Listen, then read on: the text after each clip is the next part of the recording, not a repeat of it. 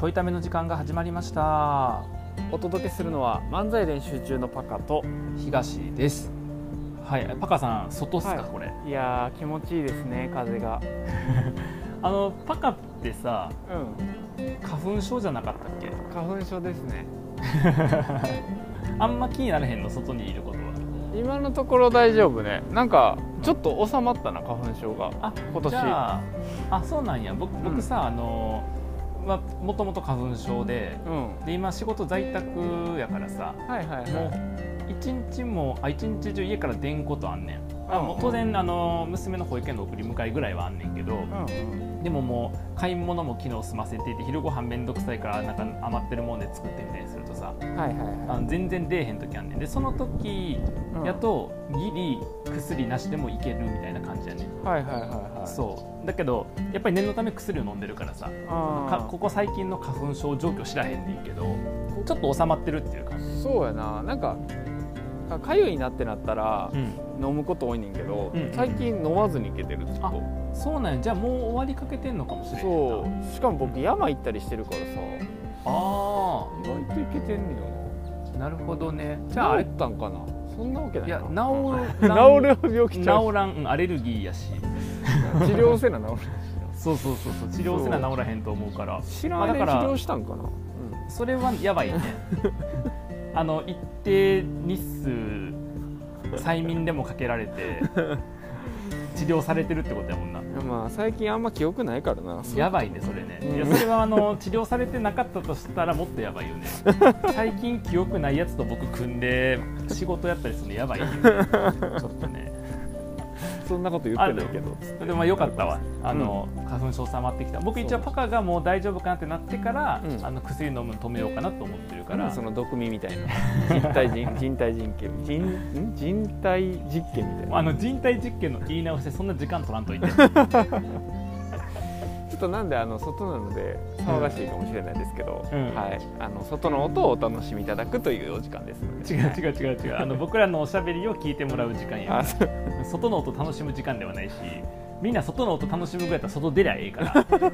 僕だけやから家からかたくなに出ようとせえもう相方のためにあのやってるんで皆さんお付き合いいただければ。いやいやいやいやいらんのよ別に。そんなにそうでまあその今ちょっと薬の話になったから当初喋りたかった話とはちょっと別の話すんねんけどはい。あのーちょっとねハマってるアニメがありましてうん僕うん。はまってる薬があってっていやハマってる薬はやばい。それハマってるんじゃなくて決まってるやん。薬飲んで決まっちゃってるやん今もう一回取り直さなあかんかと思った。あかんあかんあかん。大丈夫なんよ。別に薬はまあ薬はあの、まあ、それで言うたら僕薬漬けやから基本的に。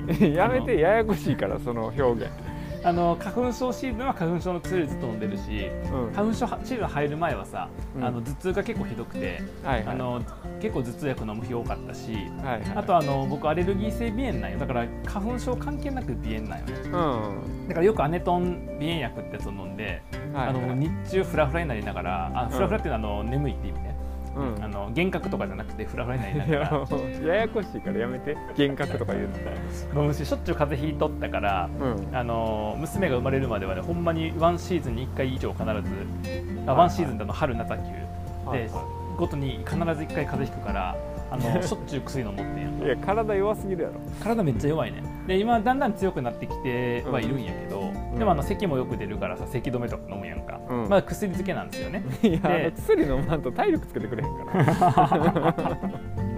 すごいな。すごいな。ワンシーズンに1回風邪ひくってさもうやばいやその体の学習能力なさすぎるやろそれ。学習能力はないな全然な。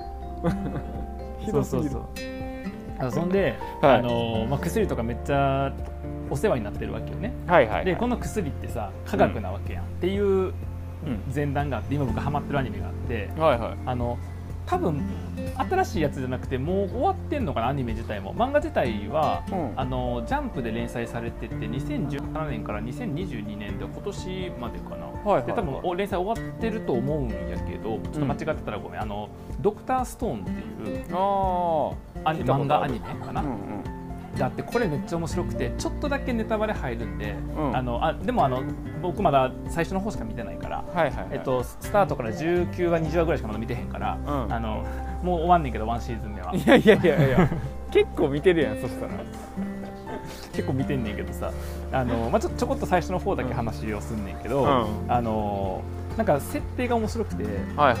ある日突然人類が石化すんの。石になっちゃうはいはいはなんか謎の光が、えっと、降り注いでうん。人類全員が石になんねん、はいはでその中から、いえーあそれで3700年後にうん。あの復活すんねんある男の子が。で3700年経つの？立つねん。うん。でその3700年分のまず見なあかんねん。うん。え？そうそうそうそうずーっと石化されてる様子を？そうそうそうそう。3700年をこう早送りして あの500年ぐらいかけて見んねんけどそのプロセスを。いやいや長いわ。終わってまう。やそれでその3700年後に、えっと、その石化から解かれて生き返ったのがうん。主人公。でこの主人公が、うん。あの天才高高校生科学者なの。へえでこの天才高校生科学者がうん。もう3700年経って当然人類が全部石になっちゃってるからはいはい。もう、あのー文明とかなんてそんななくなってるわけよね。はいはいはいでもう周り森だらけとか山だらけみたいな感じになっている状況の中から一から科学文明をうん。作り直すっていうアアニメなんよ。へえ面白い。めっちゃ面白いやん。うん。でその、えっと高校生が持ってるのは現代科学のうん。知識うんと、まあ、自分がこれまでやってきた実験とかの経験値うん。だけであのもう周り自然しかないのにうん。そこから人類を復活させていくっていうへ文明とと科学文明とともに復活させていくっていう話なの。えすごい。超面白いで。面白いでしかもジャンプやから、うん。そのなんか無誤さとか残酷さってそこまで高くなくて、はいはいはであのーちょっとコメディ要素とかも入ってんねん、いはい。そのはい話の中にはちょっとした掛け合いなのかちょっとボケみたいなものがあったりとかするんやけどその多分 SF 的に SF 小説とかでそういうさダイナミックな設定多かったりするけど、はいはい。なんかそういう世界観やけど、うん。結構そこに、えっとまず科学のねはいはい。何がおもろいってその科学の知識がさ出てくるわけよ、なるほど。例えばこれとこれを混ぜたらこうなるとかさ。で当然何もないとこからやから例えばそのまず石器を作んねんけど最初に。うん。僕ら歴史でやったんやその旧石器時代はみたいな。ああの石とか鉱物みたいなものをこうあそっから始まるね。ってそう割ってうん。そうはあの葉にしてで槍にして使うとかさはいはいはい。いうところからは、まあ、もっと言うと火起こしから始まりそういったへ石器を使うみたいなところに始まりうん。でそれが今度刀を今度作っていったりおとかそうそうそうそう。とかあと動力を作っているとかするの。よはいはいはい。みたいなことをしてこう文明を発達させていくという、そのなんか科学の歴史みたいなものをざっとこう終えるっていう。えー、面白い。切り口とかあとその科学実験からこういうふうなものを混ぜたらこうなるんだよみたいなこととかって、うん。あの現代にある知識の、まあ、基本的なものとかがこう、えっと、解説されていたりとかするっていう、うんうん。歴史とかなんかその理科の楽しみ方ができるっていうのが1個。うんでもう1個があのイデオロギーやねんけどうん。その思想とか、えっとはいはい。主義主張みたいなものやねんけどうん。あのこの主人公はその科学で全人類復活させるっていうふうにうん。目標を持つんよね。へででもこの、えっと、人だけが、えっと、蘇ったわけじゃなくて他にも何か蘇った人とかがいて、うん。その蘇ったところの共通点何なんだろう石化が解けた共通点何なんだろうみたいなことからはい石化を解く方法が分かったの。えすごいやんそう。で、まあ、それも科学的にあとやっていくんやけど、うん。その石化を解く方法が分かってでもその生きていくためにやむを得ず生き返らせた一人の、えっと、人間が、うん。あの霊長類最強の男っていうふうに現代で呼ばれていためっちゃ強いうん。人間なんやでこの人が、えっと、ライオンそうってこ武井壮。あまだえ要は武井壮。うん。要は武井壮だってライオン素手で倒せるからその人。とああじゃあ武井壮や武井壮なんよ。でその武井壮がめっちゃいいやつなんよ。めっちゃいいやつでめっちゃ強いね。うん。うんでもうに対人間素手やったら絶対勝てるみたいな感じで、はいはいはい。でもさそれって脅威やんちょっとそういう存在って。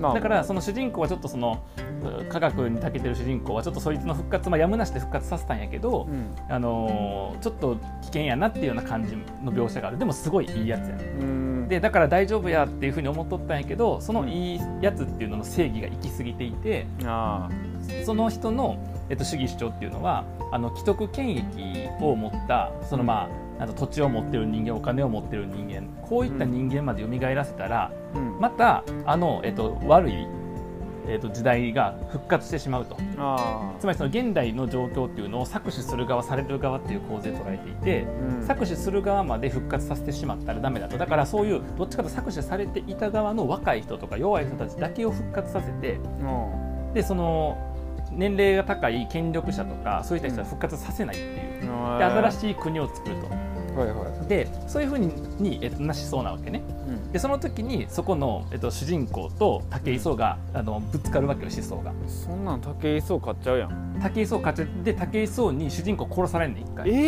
えそう。だからもうそこでなんで殺すかというとその科学なんて発展させられたら結局また、えっと、醜い争いが起こるとでも人間ってそう今カラスが鳴いてるようにそういったあの自然の中でさあの生きてきたわけやん動植物とともに。そうやな。それでもあの幸せに生きれるんだっていう考え方なわけ。なるほど。武井壮は。科学なんていらんと。そう。で武井壮側がその科学の、まあ、主人公たち、まあ、主人公と他に何人かおんねんけどたちに対して、えっと、圧倒的な強さを持ってるから、うん。その、えっと、蘇らせる、えっと、人の石化を解く駅の大元みたいなところを、はいはい。えっと、もう力で抑えちゃうねん武井壮が。なるほどね。そう。で武井壮側はその、えっとえっとまあ、大元を使ってあの石化した人間の中でうん。強いやつとか、若いやつとかばっかり復活させていって、うん。自分の独自の帝国を作ってるの。うわやば。で一方でこのその主人公の、まあ、殺された主人公って、まあ、当然主人公死んだら物語終わっちゃうわけやから生き返んねんけど、うん。あので生き返るのも科学的やねん。それも、へまあ、SF の設定の中におけるちゃんとした科学的なロジックで生き返んねんけどうん生き返った後にその科学で自分たちの今度国を作っていくっていう要は発想。じゃあ科学者やから落合さんみたいな感じってことか。あそう落合さん。だからそうもうまさしくそう。あの落合 VS 武井壮。落合さん VS 武井壮さんのそれ腕力で言ったら秒であれやな。そうや負けちゃうもんそうやね。だから落合さん頭脳で戦うやん。なるほどね。確かにでこの、えっと、2つの対決っていうことともう一個別であの人類が自分たち以外石化から蘇った自分たちこの少人数のまた対抗の中から、まあ、片っぽはさ武力で帝国を作るわけやねんけど、はいはいはいあのと別に、えっと、集落が存在したんでその集落が、えっと、そとその主人公あだから落合さん。落合さんが組んで、えで、あのーまあ、現代科学の技術はないんだけれども知識をもとに科学を発展させていきながらうん。うんこの、えっと、武力の帝国に対して科学の王国として対峙していくっていう戦っていくっていう。バトル漫画になったじゃんバトル漫画になってるねちゃんと。でそれがそこにイデオロギーがあるの。別にどっちがいい悪いではなくなるほどね。か科学を純粋に発展させていきたいっていう、うん。えっと、落合さん。うんでもその先にあるこの支配と非支配とかうん。搾取と非搾取される側みたいな構図に戻らないためにうん。科学の発展を抑えようとするうん。武井壮さんあの構図の中で、うん。まあ、戦いもあったりで当然科学側はさ武力が弱いからさ、うん。あの科学の力で戦ったりするわけね。あはいはいはい。で武力側の方はめっちゃ強い人間霊長類最強のやつとかなんかめっちゃ強い武器使いとか出てきて戦ったりするで、まあ、もうそろそろ僕最初のファーストシーズン終わると思うねんけど、うん。うんそうそれがすごい面白い。これは2つ目の面白いポイントがそのイデオロギーの対決っていうところも入ってるっていう、観点。はいはいはいはい。で3つ目面白いなとか結構地味なポイントやねんけど、うん。その科学って僕らさすごく便利なものとして使ってるし、僕らは理科の実験でさ公式とかだけこうお教えられてさこうなりますみたいなさ、うん。あの水の電気分解がとかさ、はいはいかこんな装置につけたら水素と酸素に分かれますみたいなやつとかさ、はいはいはい。あるやんか。でもあれってもともとはいろんな人がもう何百回何千回何万回と実験をして確かに。まあ、パカは理系のさ研究室におったから分かると思うけど、めちゃくちゃ研究室で失敗してうまくいってでうまくいった時の法則は何なのかとかでさもっとやって再現性高めてこれが科学の公式だっていうものを作っていったわけやん。その積み重ねなわけやんか。確かに。でそれを一からやらなあかんねんな。やばい。主人公は。知識は当然あるとそうですだけどそう時間足りへんねんだからそれをどうやって効率化していくとか知識はあるんだけどそこに向かっていくためにうん。あともうほんまに細かい実験を繰り返したりとか工夫を繰り返していく。でなんなら一番最初にこう石化が解けるうん。あの仕組みっていうのの仮説を立てて、うん。それを検証して、うん。あの自分の友達を復活させるまで半年間延々と石化を解く実験を繰り返すねん、繰り返してっていう描写があんねんけど、うん。みたいにそのこの1個の糸口をつかむためにも仮説ヒントとか仮説はあったとしてもそれを検証しまくらないといけない、つまり科学っていうのは地道な仮説検証で、えー、とちょっとずつ発展していくもんなんだっていうことの描写もちゃんとされていて、そこがなんかそういうこう考えさせられるというか。うん。めっちゃ面白いですよ。それで半年間行くってこと？話が。いかんいかんいかんそれで20エピソードいくわけちゃうんだよ別に。そのどんなふうに研究してましたそれ論文やからもはやそれって。アニメじゃなくて今日はこの駅とこの駅をこの比率で混ぜて、えー、と横でこの駅とこの駅をこの比率で混ぜて比べてみましたみたいなちゃうのよえーこんな失敗が出ました。じゃあまた来週いや絶対連載打ち止めになるから。それ論文急にそこだけページそこのページだけジャンプのなんか科学論文になっちゃうから。えー、面白い。そう面白いね。はい面白いんよ、確かに。そうなんかあとちょっとさ中二病やん僕でジャンプってなんか中二病感デスノートの感じ。あデスノートの中二病感あるやん。あはいはいはいはい。ジャンプって。ある。なんかああいう感じちょっと好きで。えー、ジャンプやからちゃんとあんのよそういう中二病感が、そうなるほど、ね、とかもちょっと楽しみながら、うん。はい、久々にアニメにハマってえー、見てます、いいっすね。久しぶり。でももう僕が今全部楽しいポイントとか言っちゃったから、うん。まあ、あとウィキペディアであらすじ見ればもうそれで終わりやと思います楽しみ僕の楽しみ1個減った あでもまだファーストシーズンなんか。あまだファーストシーズンしか見てない僕。で多分セカンドシーズンもあって、はいはいはい、うん、で終わってるのかどうかもちょっと確認せず見始めちゃったんやけど。なるほどね。そう。じゃあ結構面白い。僕が先にセカンドシーズンまで追いついてみてあのまた教えてあげるわ、多分追いつかへんで僕あの3日で20話見たから、はいやはいや3日か2日3日かな。今今3日目かな。絶対追いつかれへんや絶対追いつかれへんで。あの僕ちょっと時間の使い方おかしいから、うん。勉強とかに使った時間一瞬今ここに全部当ててるから。当ててるから、はい。あの洗い物とか料理とか作りながらずっと見てるから、なるほどね。うんそう。そういうことね。そういうことです。おもろい。新しい僕もなんかそんなことしながらさ、うんわ僕もなんかもし3700年後人類が全て石化してしまった世界の中で僕だけ唯一、えーなんか蘇ったとしたらどうなるかなと思ったんやけど、うん。あの一瞬で死ぬなと思った。体弱いから。そっち？体弱いから。あの喋り誰も聞いてくれへんからじゃなくて。あそれはそれはあの大丈夫。壁に向かって喋ってるから大丈夫やねんけどあの体弱いか？いっぱいそこに石像あるから周りに、うん。あの石化した人間周りにたくさんおるから。確かに。そこに向けて喋りければいいかなと思うんだけど。体弱いからな体花粉症で死ぬな多分。花粉症で死ぬほんまに。う ん花粉症で鼻水出すぎて脱水症状で死ぬ。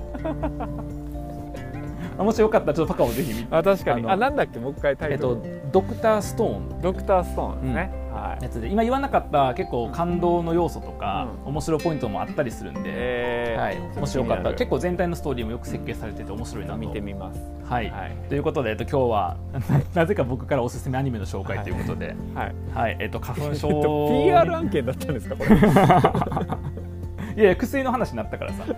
そうそう。あの花粉症で、はい。えー、と鼻水出過ぎて脱水症状で死んでしまうぐらい、えー、と弱い僕からドクターストーンズという、えー、と科学をは、えー再構築するっていうアニメのお話でした。はい。よかったら見てみてください。はい。